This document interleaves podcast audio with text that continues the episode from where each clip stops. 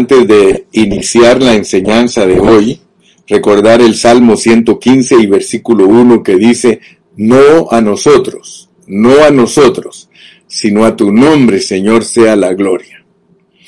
Quiero decirles que este ministerio, Pan de Vida, su objetivo no es obtener ninguna cosa particular, ni tenemos ningún interés humano. Nuestro interés y nuestro motivo es bendecir al pueblo de Dios con la palabra, sabiendo que en toda la tierra hay un solo cuerpo de Cristo, y nosotros no queremos que el hombre sea bien visto. No compartimos la palabra para que el hermano Carrillo sea bien visto, ni para que los pastores del ministerio sean bien vistos, sino que compartimos la palabra porque llevamos la carga de que todos nuestros hermanos en Cristo Jesús en todas partes del mundo sean bendecidos con esta palabra y que puedan hacer la carne para ser los vencedores de Cristo para que en su retorno podamos participar en su reino. Así que por favor yo quiero que ustedes Mantengan eso en mente, que este ministerio no es para gloriarnos nosotros, y si nos gloriamos, nos gloriamos en Cristo, porque queremos que a todos les quede claro que el centro de nuestro mensaje, el centro de nuestra enseñanza, el centro de nuestra vida es Cristo Jesús. Y Dios en Cristo se ha manifestado a todos nosotros para que nosotros le demos la gloria y la honra a nuestro Dios en Cristo Jesús. Muy bien, quiero refrescarles su mente un ratito. Quiero refrescarles de que en el capítulo 11, porque estamos en la segunda parte de Primera de Corintios, y es capítulo 11, 12, 13, 14, 15 y 16. Esa es la segunda parte de Primera de Corintios. Y en esa parte se solucionan cinco problemas. Y queremos enfocarnos no en los problemas, sino en la solución para esos problemas la solución para esos problemas es de la misma manera que en los primeros seis problemas la solución es Cristo, también en los últimos cinco problemas la solución es Cristo, solo que en la segunda parte es Cristo y la iglesia, o sea, el cuerpo de Cristo. El cuerpo de Cristo que está compuesto por la cabeza que es Cristo y la plenitud que es la iglesia.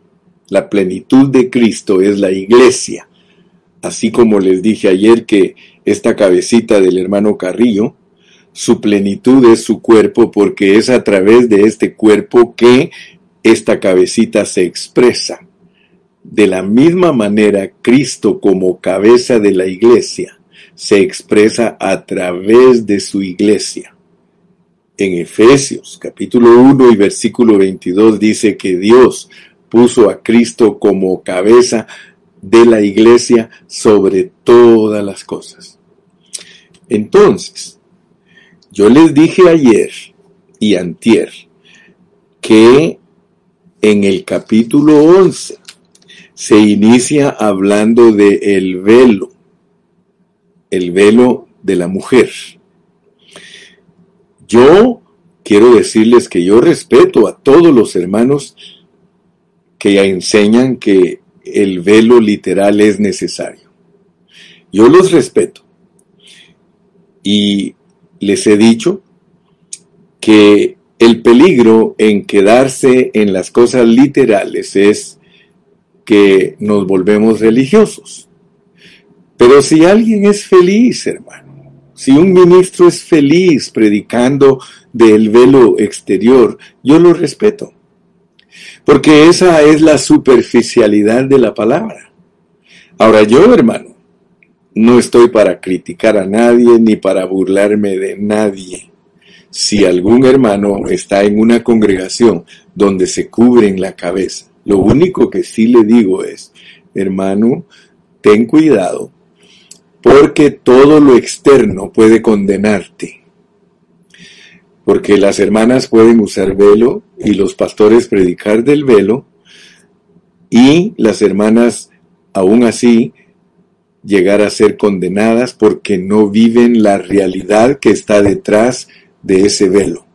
La realidad detrás de ese velo, lo más elevado, lo más delicado, es que la iglesia respete a Cristo como su cabeza, que respete al Padre, al Hijo y al Espíritu como su cabeza.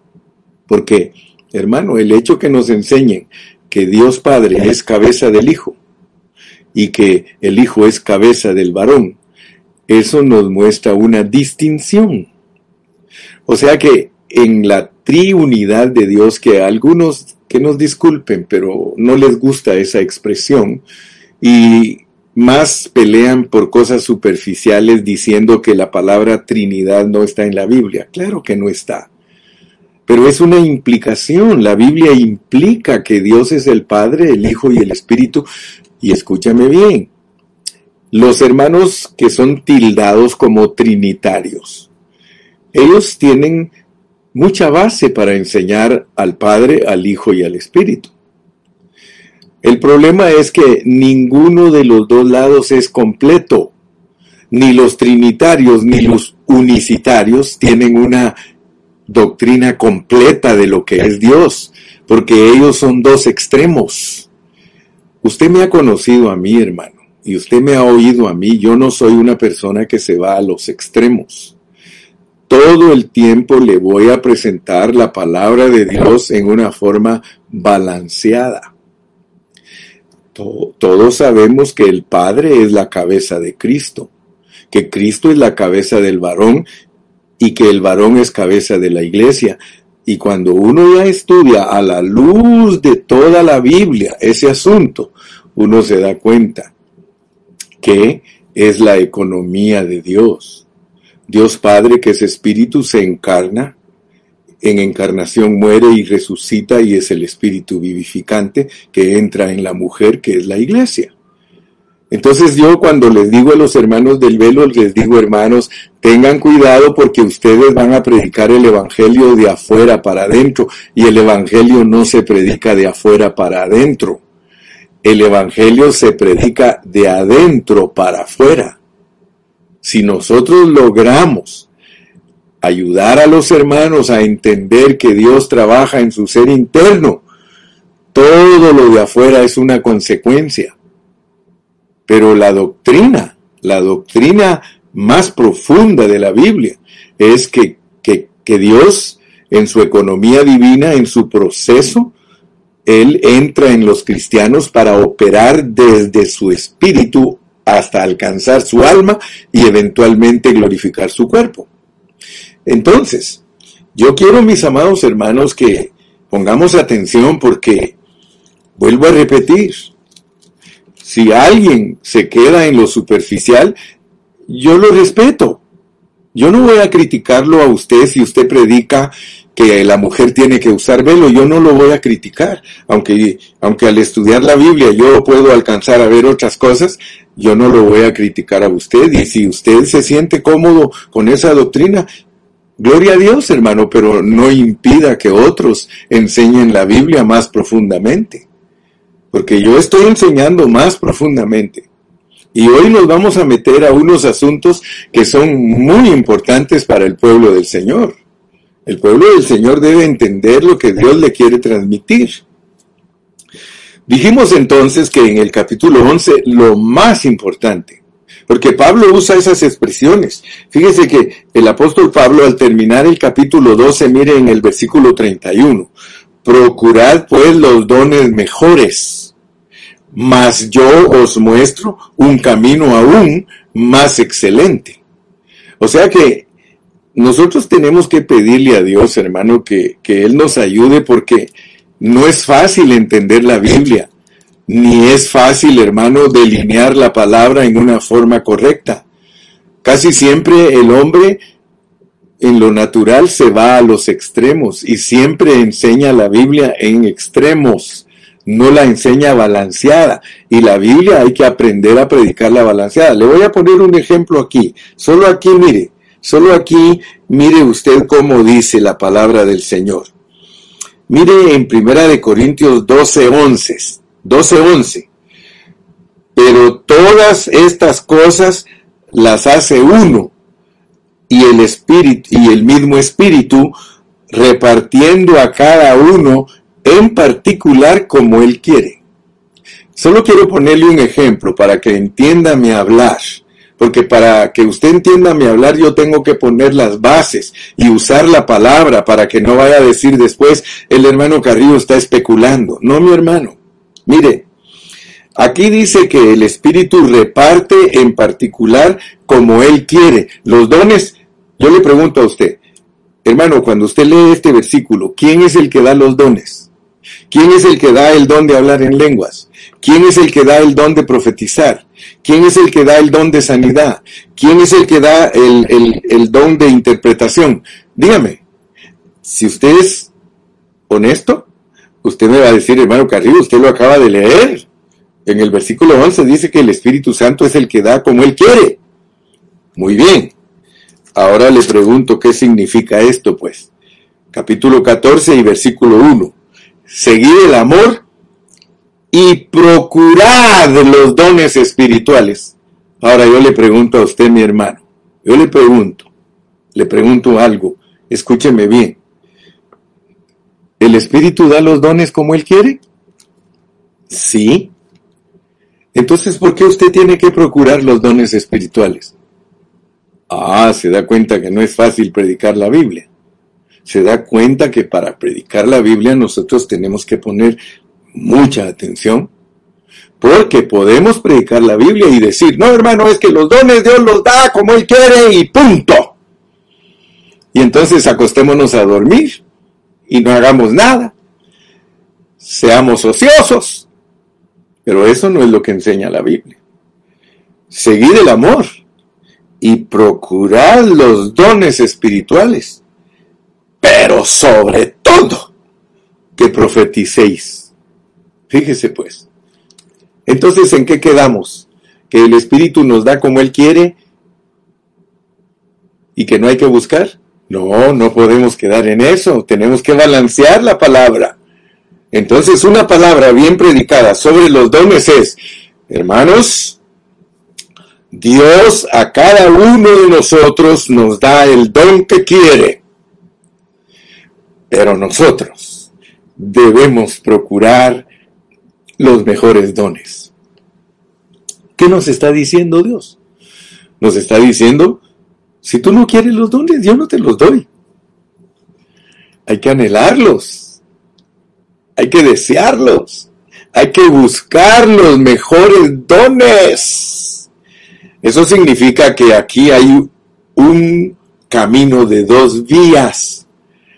Hay un camino de responsabilidad de parte del hombre y hay otro camino de responsabilidad de parte de Dios. La responsabilidad de Dios es repartir los dones al que Él quiere. Y la responsabilidad de nosotros es dame, dame, quiero, Señor, dámelo, lo anhelo, lo necesito. ¿Te das cuenta? Entonces Dios, Dios entonces está buscando personas bien balanceadas, bien balanceadas. Es muy importante, hermano, ser un cristiano balanceado.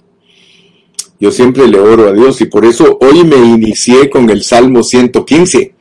No a nosotros la gloria, no a nosotros, sino la gloria sea para Dios. Amén. Porque Él es el soberano, porque Él es el rey de reyes, porque Él es el Señor de señores. ¿Y nosotros quiénes somos? Somos los que siempre tenemos que decirle, Señor, I love you, I love you, please, please Lord, I love you. ¿Saben por qué? Porque vamos a estudiar hoy algo muy importante. Vamos pues a 1 Corintios 12. Primera de Corintios 12.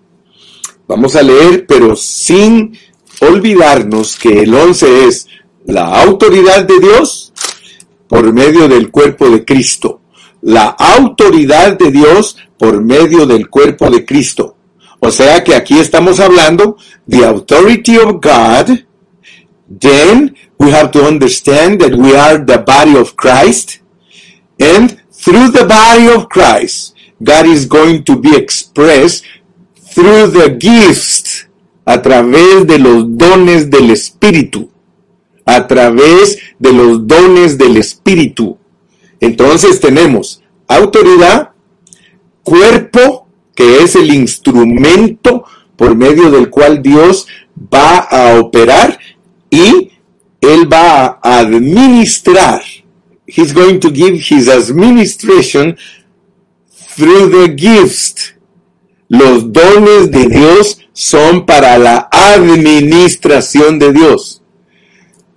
God can be the authority. Dios puede ser la autoridad.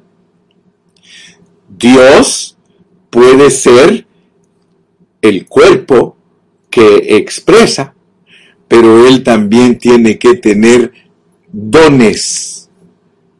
Todos los dones que funcionan con amor. Aleluya. Por eso está el chapter 13. Autoridad y cuerpo 11. Dones 12. Amor 13. Dones 14. Así que por favor póngame atención.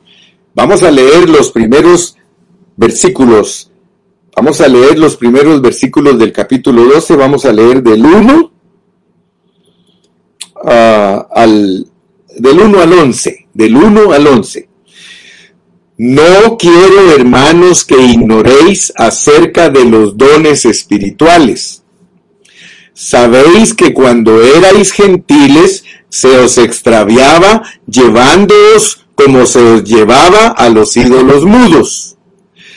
Por tanto, os hago saber que nadie que hable por el Espíritu de Dios llama anatema a Jesús y nadie puede llamar a Jesús Señor sino por el Espíritu Santo. Ahora bien, hay diversidad de dones, pero el Espíritu es el mismo. Y hay diversidad de ministerios, pero el Señor es el mismo.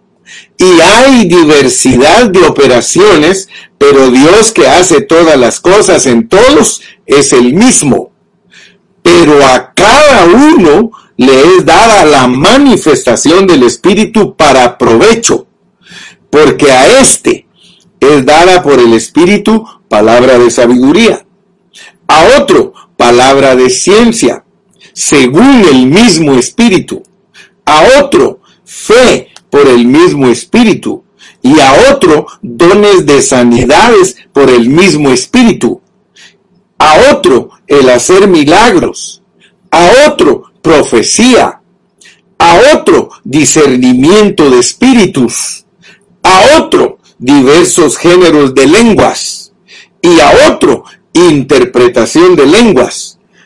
Pero todas estas cosas las hace uno y el mismo espíritu repartiendo a cada uno en particular como él quiere. Ok, Noten algo pues, porque hay versículos que son el corazón de ese pasaje. There are verses that are the heart of that context. And you don't have to miss the heart of the context. No puedes fallarle al corazón de ese pasaje. Fíjate cuál es el corazón de este pasaje que leímos ahorita. El corazón es el versículo 3, 4, 5 y 6. Ese es el corazón de este pasaje. Por tanto, os hago saber que nadie que hable. Pablo en el capítulo 12 presenta los dones de hablar, los dones de hablar profetizar, hablar en lenguas, interpretar, ¿ok? Por tanto os hago saber que nadie que hable por el Espíritu. Hay un principio fundamental en los dones. Y el principio fundamental de los dones, y yo lo apunté aquí, es que todo es Cristo. Si tú mantienes en tu mente que todo es Cristo, no vas a errar. Fíjate, dice, por tanto os hago saber que nadie que hable por el Espíritu. Una de las cosas que tú tienes que estar bien seguro es que tu don viene de tu espíritu. El don que Dios nos da está en nuestro espíritu, por tanto nuestro don es Cristo. El hablar en lenguas tiene que ser Cristo. El predicar tiene que ser Cristo. El amar de nosotros tiene que ser Cristo. Esto es muy importante porque si no, no vas a entender cómo funcionan los dones. Los dones tienes que entender que son Dios hablando a través de ti cualquier don que Dios te dé, cualquier ministerio que Dios te dé, cualquier operación que Dios te dé, tiene que ser Cristo haciéndolo a través de ti. De otra manera, la gloria no se la está llevando Cristo. Por eso te dije, no a nosotros la gloria, no a nosotros, sino a Cristo. Cristo en nosotros es la esperanza de gloria. Si alguno se gloría, gloríese en Cristo. Si Cristo no hace las cosas a través de ti, mi hermano, si Cristo no hace las cosas a través de ti, no estás creciendo en la gracia. Fíjate pues, principio fundamental, que todo lo que nosotros hacemos está regulado por Cristo. Y por eso te dice, y ahora bien, hay diversidad de dones, pero el Espíritu es el mismo. ¿Quién es el Espíritu? Cristo en resurrección. Y hay diversidad de ministerios, pero el Señor es el mismo. ¿Quién es el Señor? Cristo. Y hay diversidad de operaciones, pero Dios, que hace todas las cosas en todos, es el mismo. ¿Y quién es Dios? Dios es Cristo. Ok. Entonces, mi hermano, si tú me entiendes, que el principio fundamental para que en la iglesia operen los dones es el Dios triuno, el Padre, el Hijo y el Espíritu a través de la iglesia. A través de la iglesia. Por eso estamos hablando de la autoridad de Dios expresada a través de la iglesia en Cristo, en Cristo. Aleluya. Hoy quiero hablarte de algo, hermano, muy importante. Si tú vas conmigo a Romanos 12, vamos a Romanos 12 y vas a recordar lo que dije ayer. Romanos capítulo 12, porque hoy te voy a hablar de los cuatro niveles, cuatro niveles de profetizar, cuatro niveles de profetizar, porque muchos hermanos son profetas pero no saben cómo funcionan los cuatro niveles de profetizar cuatro niveles de profetizar. Mira cómo dice Romanos capítulo 12. Y te voy a decir por qué voy a hablar primero de el don de profetizar, porque ese es el más importante. El don de profetizar es el más importante. Mira cómo dice en el capítulo 12 de Romanos y versículo 6.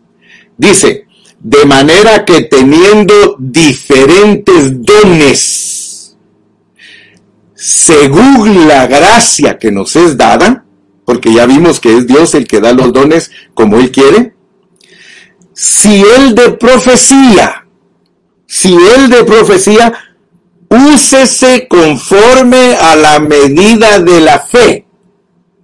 Fíjate pues, el don de profecía tiene una regulación y solo se puede usar conforme a la medida de la fe. Si tú me preguntas a mí, hermano Carrillo, ¿me podría explicar, explicar cuál es la medida de la fe? Yo te voy a decir ahorita, ahorita te voy a explicar, porque vamos a hablar de cuatro niveles de profecía. Pero primero quiero ponerte esta base, porque tenemos que entender, vamos a ir a el capítulo 14 de Primera de Corintios, nos vamos a adelantar un poquito y vamos a ver en el capítulo 14, mira cómo dice, seguid el amor y procurad los dones espirituales, pero sobre todo que profeticéis. Por eso te dije, voy a hablar primero del don de profecía, porque es el mejor don, es el don superior, profecía. Dice el versículo 3, pero el que profetiza habla a los hombres para edificación, exhortación y consolación. El que habla en lengua extraña a sí mismo se edifica, pero el que profetiza edifica a la iglesia. Estoy hablando y marcando el don de profecía. Así que quisiera que todos vosotros hablaseis en lenguas, pero más que profeticéis, porque mayor es el que profetiza. ¿Te das cuenta cuánto énfasis le hace Pablo a la profecía? A la profecía. Entonces nosotros tenemos que entender cómo funciona en la Biblia la profecía. Te quiero hablar del primer nivel. El primer nivel de profecía. Vamos a ir a segunda de Pedro. Segunda de Pedro, capítulo 1. Segunda de Pedro, capítulo 1.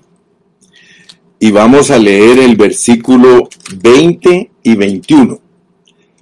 Segunda de Pedro 1, versículo 20 y 21. Dice así, entendiendo primero esto, entendiendo primero esto, que ninguna profecía de la escritura es de interpretación privada. Porque nunca, nunca la profecía fue traída por voluntad humana, sino que los santos hombres de Dios hablaron siendo inspirados por el Espíritu Santo. Ahora, quiero que sepas, pues, porque el nivel número uno de profecía corresponde a la Biblia. Eso es lo que Pedro nos está diciendo. El nivel número uno es la Biblia.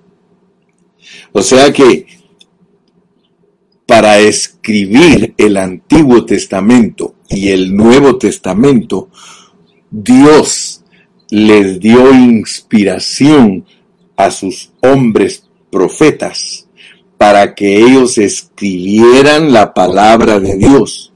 Ahora, fíjate pues, el primer nivel de profecía es plenario, es absoluto, es una manera autoritativa de Dios. El canon bíblico, los 66 libros de la Biblia, ese es el primer nivel de profecía. Ninguno de los siervos de Dios inventó lo que está aquí escrito. Se los reveló Dios, se los dio Dios.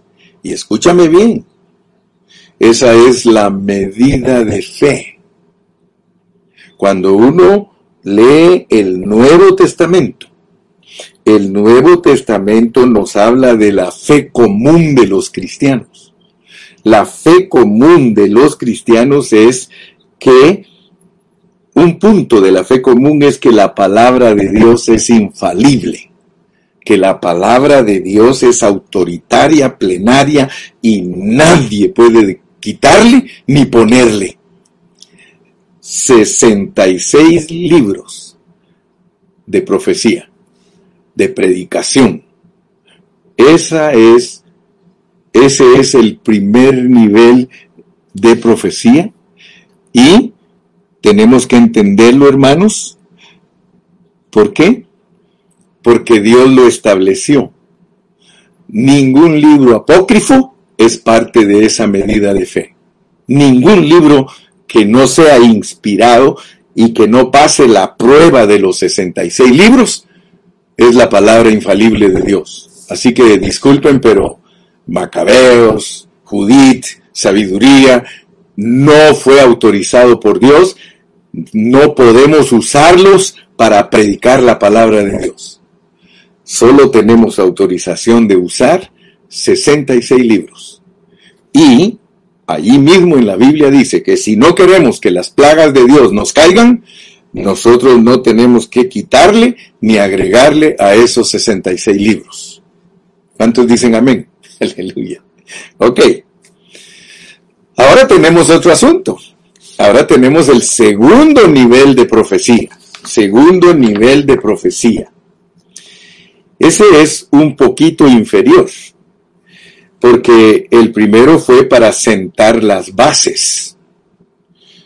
Este nivel, el segundo nivel, no es para traer algo nuevo, sino hablar por Dios. Hablar por Dios en base a los 66 libros. Ese es el segundo nivel de profecía. Pero el segundo nivel de profecía ya no está clasificado como una inspiración para escribir, sino un hablar por el Espíritu. Entonces, en el segundo nivel, nosotros podemos recibir el don de profecía y Dios nos da la sabiduría y la ciencia para poder hablar correctamente lo escrito, para edificar a la iglesia. Ese don de hablar de la palabra de Dios es una unción fresca del Espíritu Santo, donde se habla palabra oportuna, exhortación, consolación y no tiene que ver con algo nuevo, sino hablar la palabra con vida. En cualquier circunstancia, cuando uno es un don de profecía, que el don es Cristo, es que Cristo le hable a la gente. Nota bien lo que estoy hablando. Nosotros tenemos que entender que el don de profecía es usar bien la palabra. Procura con diligencia presentarte a Dios aprobado como obrero que no tiene de qué avergonzarse, que usa bien la palabra. Para eso es el don de profecía. El segundo nivel. Porque ahora no te estoy hablando de que Dios nos quiere usar para escribir, pero ahorita te voy a hablar el daño que la iglesia ha recibido en cada nivel. En cada nivel ha habido daño de acuerdo a la historia. Entonces entremos al tercer nivel. El tercer nivel es cuando uno le puede profetizar a otro hermano. El tercer nivel es como cuando el profeta Agabo agarró el cinto de Pablo y dijo, del varón que es este cinto, dice el Espíritu Santo que lo van a azotar en Jerusalén. Pero nota bien cómo funciona ese don, porque hoy día vamos a hablar cómo se ha abusado de ese don.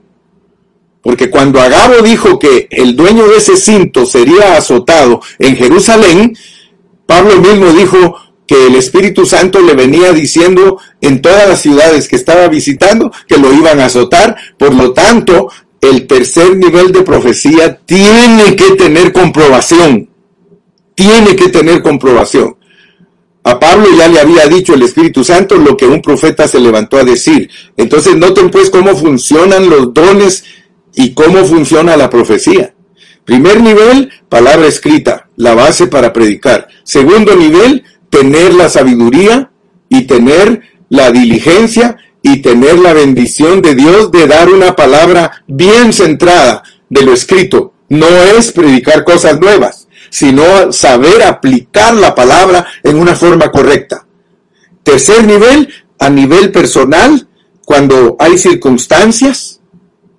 Y el cuarto nivel, porque solo son cuatro niveles en toda la Biblia, el nivel falso, el nivel de adivinación, el que los hermanos engañados por Satanás profetizaban, por ejemplo, Pablo dice que cada vez que él iba a orar, iba una niña diciendo atrás de él, estos son verdaderamente los siervos de Dios, estos son verdaderamente los siervos de Dios. Y registra la Biblia que era un espíritu pitonizo, era un espíritu agorero, era un espíritu adivino y Pablo la reprendió y ese espíritu salió y se enojaron con él los dueños de esa muchacha porque esa muchacha les producía ganancias engañando a la gente con un don que era falso.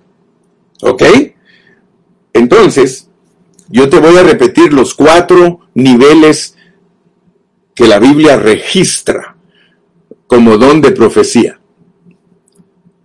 La Biblia registra como don de profecía Primero, los 66 libros, autoridad total de Dios. Segundo, el don de profecía para presentar esos 66 libros en una manera fresca, bajo la unción del Espíritu Santo y dirigir a los hermanos en una forma correcta. Tercero, sí se puede profetizar a los hermanos en una manera personal. Pero ahorita vamos a estudiar el daño que ha recibido cada nivel, para que no vayas a dejarte manipular. Y cuarto, el nivel falso, Satanás profetizando. ¿Ok? Entonces hablemos un poquito con los minutos que nos quedan. Vamos a hablar de el daño que ha sufrido el pueblo de Dios a través de los cuatro niveles. El primer nivel es fundamental bien fundamental en la vida de los cristianos. Es la infalibilidad de la palabra de Dios. ¿Hay peligro en ese nivel? Sí, mi hermano. Ya se han levantado en toda la historia personas que le han querido agregar a los 66 libros. En el tiempo de nosotros, los mormones, ¿sí? Los adventistas, ¿sí? Los musulmanes. Mire, hay muchos grupos que han querido aumentarle a la profecía plenaria y fundamental. El Corán es un libro falseando las escrituras. El libro de Mormón, un libro falseando las escrituras. Estoy hablándole de la profecía plenaria, la profecía base. Sí le han ocasionado daño. Al grado que hoy día los mormones miran la Biblia con los ojos de José Smith. Los adventistas miran la Biblia con los ojos de Elena White. Los musulmanes miran la Biblia con los ojos de Mahoma. Aún el Vaticano está planificando cambiar la escritura. Usted sabe que no estoy mintiendo. Ha habido falsedad y se han vuelto sectas, se han vuelto sectas, porque Satanás y los ángeles caídos les han inspirado a cambiar, a cambiar el canon bíblico. Entonces nadie me puede decir a mí, nadie me puede decir a mí que no ha sufrido daño el primer nivel de la profecía. Quiero decirle, hermano, que al estudiar los dones, como estamos estudiándolos ahorita, es bien importante que usted no saque a Cristo de su centralidad. Si usted mantiene a Cristo en su pensamiento, si usted mantiene a Cristo diciendo no a nosotros la gloria, hermano, Dios lo va a guardar de errores y de horrores. Pero si usted se olvida de que Cristo es todo, Cristo es tu mensaje, Cristo es tu profecía, Cristo es tus lenguas, Cristo es tu cántico, Cristo es tu ofrendar. Cristo es tu amor. Por eso, hermano, mira, a mí nadie me impresiona. Cuando un hermanito me dice a mi hermano, yo tengo llamado de pastor y yo miro que no ama a los hermanos con un amor genuino, le digo, ¿sabes qué, chato? Tú no tienes llamado de eso. ¿Sabes qué? Mejor dedícate a sembrar papas. Sí.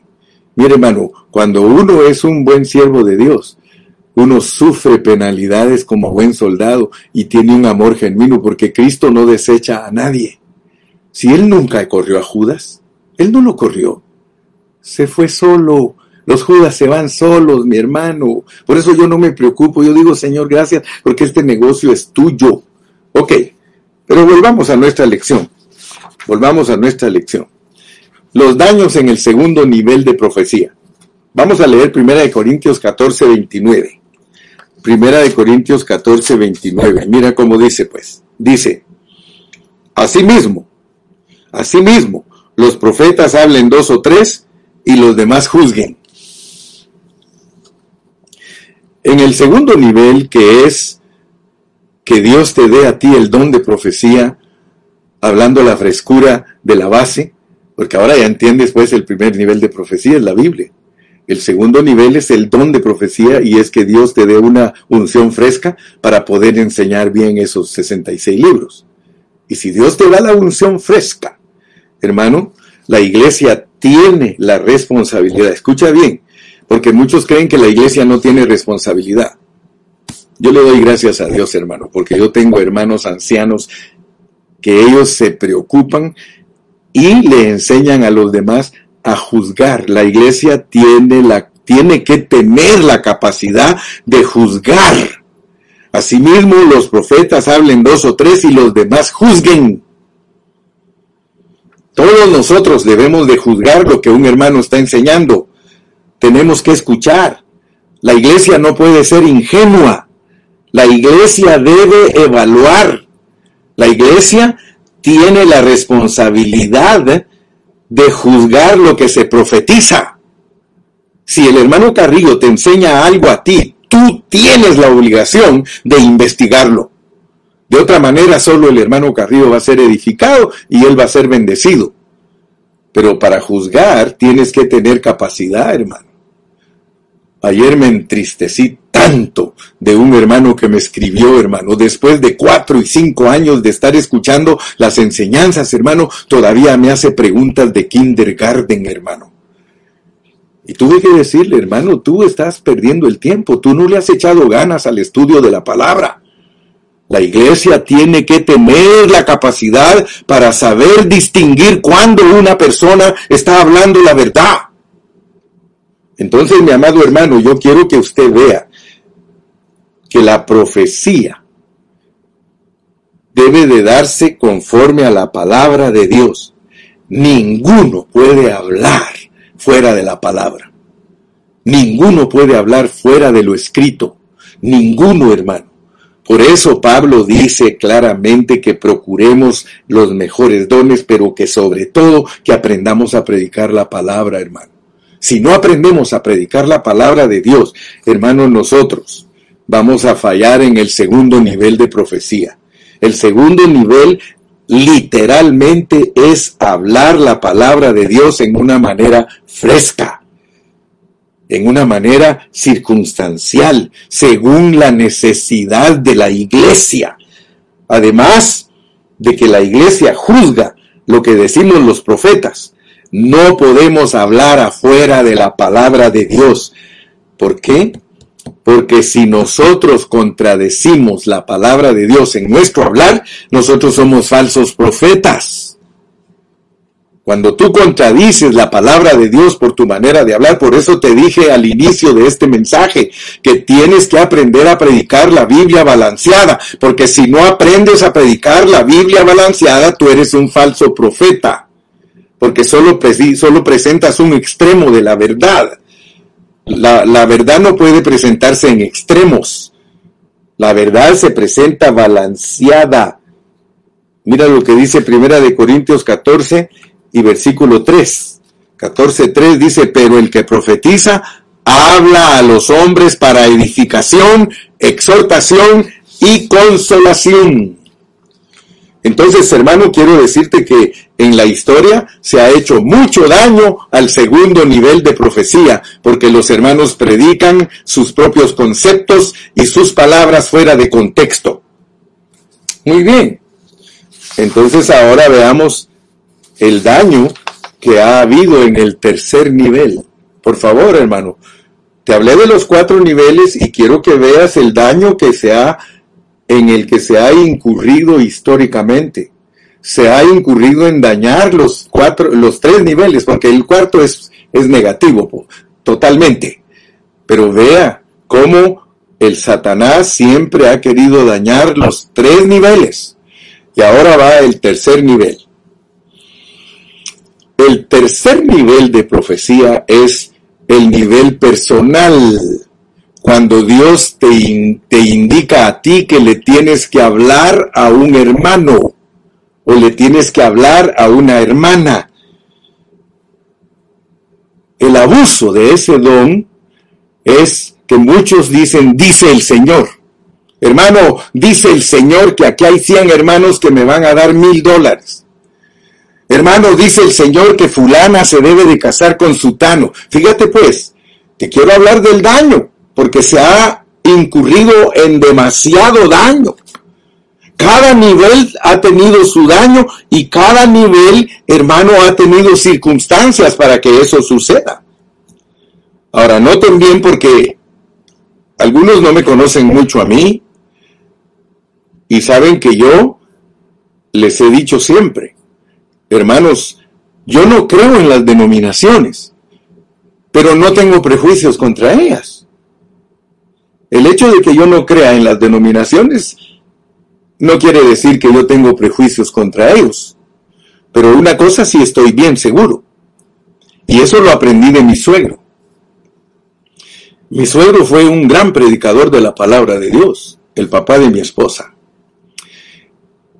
Él siempre me decía a mí, mire, si a denominación vamos, el mejor cristiano sería un cristiano bautista pentecostal o presbiteriano pentecostal o metodista pentecostal. ¿Sabe por qué? Porque para que nosotros seamos buenos cristianos, nosotros tenemos que ser fundamentales con libertad para el Espíritu Santo. Pero noten algo, porque en el tercer nivel del don de profecía, como ese es personal, Hermano, muchos hermanos han abusado de él diciendo cosas que vienen de su carne. Para no dañar el tercer nivel de profecía, nosotros tenemos limitaciones. Nosotros tenemos que saber quién es el que nos profetiza, quién es el que nos habla para no abusar de ese don, porque vuelvo a repetir, ese don ha sido el más abusado en las iglesias. Y los hermanos le han dicho, dice el Señor a los hermanos, pero no es el Señor el que les ha dicho, sino la carne de esa persona. Por eso, para que este don funcione sin dañarse, uno tiene que saber quién es el que le habla. Tú tienes que saber qué hermano es el que, el que te profetiza. Porque no vamos a quitar lo verdadero por lo falso el hecho de que haya tanta falsedad en estos asuntos, eso no quita lo verdadero. Lo verdadero es que en el Nuevo Testamento a Pablo le profetizaron y él lo recibió. Él no reprendió al que le dijo que el que era dueño de ese cinto lo iban a azotar en Jerusalén, ni tampoco lo reprendieron cuando dijo que vendría una gran hambre. Por lo tanto, nosotros creemos creemos en la palabra de Dios. Lo genuino no puede ser quitado. No vayas a ser un extremista porque los, los hermanos que, que son fundamentales, ellos han sellado y dicho que esto ya no existe en la iglesia. Y lo han, y han dicho, eso ya cesó, cesó con los apóstoles, pero ese es un extremo. Y el otro extremo es darle libertad y rienda suelta al don de profecía particular y personal sin, sin, sin regulación. Todo tiene regulación. O sea que cuando un hermano es un hermano que es confiable, que tiene buen testimonio, que se somete a la autoridad de la iglesia, que se somete al pastor, que le dice al pastor lo que le va a decir al otro hermano, el pastor ya está conocido de eso. Entonces no es palabra de hombre. Palabra de hombre es cuando uno, hermano, en su carne profetiza, pero no puedes quitar la profecía genuina del tercer nivel, que es la profecía particular. Porque si tú me dices a mi hermano, ya no hay profetas hoy, entonces estás falseando la palabra de Dios. Porque en el tiempo de Pablo habían profetas. En el tiempo de Pablo habían apóstoles. En el tiempo de Pablo habían maestros. Entonces, no quitemos lo genuino por lo falso. Ayer te dije, el, el banco emisor de la moneda de un país no puede quitar los billetes de a 100 solamente porque salió una, eh, una emisión de billetes falsos. O sea, por eso ya saquen los de a 100 porque los están falsificando. No, cada día los hacen con más seguridad los de a 100 para que no los puedan eh, suplantar, para que no los puedan falsificar. Hermano, lo genuino de la iglesia no lo puedes quitar, varón, aunque seas fundamental, no lo quites porque entonces te vuelves un, un hablador muerto, la unción de Dios desaparece y la unción de Dios no puede desaparecer. Hermano, yo estoy aquí predicándote y pidiéndole a Dios que me dé la unción fresca para poder usar bien el segundo nivel de profecía. Y si en caso Dios me dice que le diga algo a un hermano, yo tengo que estar seguro que no es mi carne, tengo que estar seguro que doy un buen testimonio, y no me va a pasar lo que le pasa a muchos hermanos que llegan a profetizarle a las iglesias. Hay misioneros que llegan a los países a profetizarle a todos, como decía una hermana. Yo me recuerdo de una hermana que me dijo, hermano, el, hermano me profetizó algo que, yo ni creo. Dice, porque mire lo que me dijo, que yo soy una sierva de Dios y estoy en adulterio. Y me dijo que, que el Señor me va a usar predicando, hermano, y mire cómo estoy, hermano. Mejor me hubiera dicho que me arreglara y me hubiera gustado más porque me hubiera reprendido en la condición en que estaba. Sí, hermano, me recuerdo que un hermano vino a la congregación con nosotros cuando nos dábamos más a estos asuntos. Yo no los estoy quitando, hermano, porque Pablo dice, doy gracias a Dios, que hablo más lenguas que todos ustedes. Aleluya. Y hasta dice, y no impidan el hablar en lenguas. Y yo estoy seguro, hermano, que Pablo está de acuerdo con el hermano Carrillo porque en, en, las epístolas de Pablo dice, no menospreciéis las profecías. Hay hermanos que menosprecian las profecías, hermano. Así que yo te hablé hoy de cuatro niveles de profecía. Y el cuarto nivel, que es el 100% dañino, no vayas a dejar que se, te, que se, que se deposite en ti un espíritu falso. Vamos a Deuteronomio 13 y con eso voy a terminar hoy para que veas que, que este asunto no es fácil. Deuteronomio capítulo 13 y con eso voy a terminar hoy. Me quedan cinco minutos porque mi límite de hablar es una hora y no quiero abusar. Dice, lee conmigo Deuteronomio 13 del 1 al 3. Cuando se levante en medio de ti profeta, cuando se levante en medio de ti profeta o soñador de sueños, y te anuncie, y te anuncie señal o prodigios, y si se cumpliese la señal o prodigio que él te anunció, fíjate pues, y si se cumpliese la señal o prodigio que él te anunció diciendo, Vamos en pos de dioses ajenos que no conociste y sirvámosles. No darás oído a las palabras de tal profeta. Y asústate pues hermano, porque mira lo que dice aquí. Ni al tal soñador de sueños, porque Jehová vuestro Dios os está probando. ¿Alguna vez te han profetizado? Dios te está probando para ver, para saber si amas a Jehová vuestro Dios con todo vuestro corazón y con toda vuestra alma. El peligro, el peligro en el tercer nivel de profecía es que si nosotros hablamos en la carne, es porque Dios está probando a esa persona pero ya está engañándote también a ti como profeta. Por eso más te vale que te asegures que tu profecía es Cristo, que es Cristo hablándole al hermano para que no te vayas a salir de la palabra. Yo he oído hermanos profetizándole a otros y yo sé que están fuera de la palabra. Hay hermanos que son muy dados porque tradicionalmente aprendieron en su congregación a profetizarle a medio mundo. Yo me acuerdo en Guatemala los hermanos se prestaban tanto para ese asunto. Cualquiera, a cualquiera le ponían manos, a cualquiera le profetizaban, a cualquiera le decían, hermano, eso no es así. Tampoco seas uno que es cesacionista, porque los cesacionistas ya han cesado de lo verdadero. Lo verdadero sigue existiendo, hermano.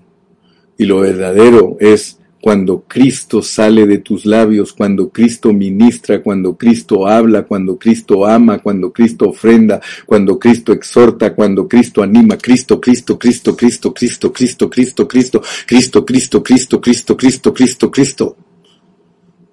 Aunque parezca disco rayado, pero si no es Cristo haciendo las cosas en ti, hermano, siéntete defraudado. Acúsate tú mismo, dite, dite a ti mismo, esto no lo hizo Cristo. Esto no lo hizo Cristo a través de mí. Sí, así es. Jeremías 23, Ezequiel 13. Todos esos capítulos nos hablan de lo falso que hacía el pueblo de Israel. Y hoy mismo la falsedad sigue. Cuídate, cuídate hermano, cuídate hermanita de no estar participando en lo falso. Participa en lo genuino. Acuérdate, el hermano Carrillo, yo creo, hermano, yo creo, yo hablo lenguas, hermano, y creo que hablo más lenguas que todos ustedes. Yo creo en el tercer nivel de profecía, yo creo en el segundo nivel de profecía, yo creo en el primer nivel de profecía, y me cuido de no caer en el cuarto nivel, que es ser un soñador, agorero y adivinador. Dios te guarde. Bye bye.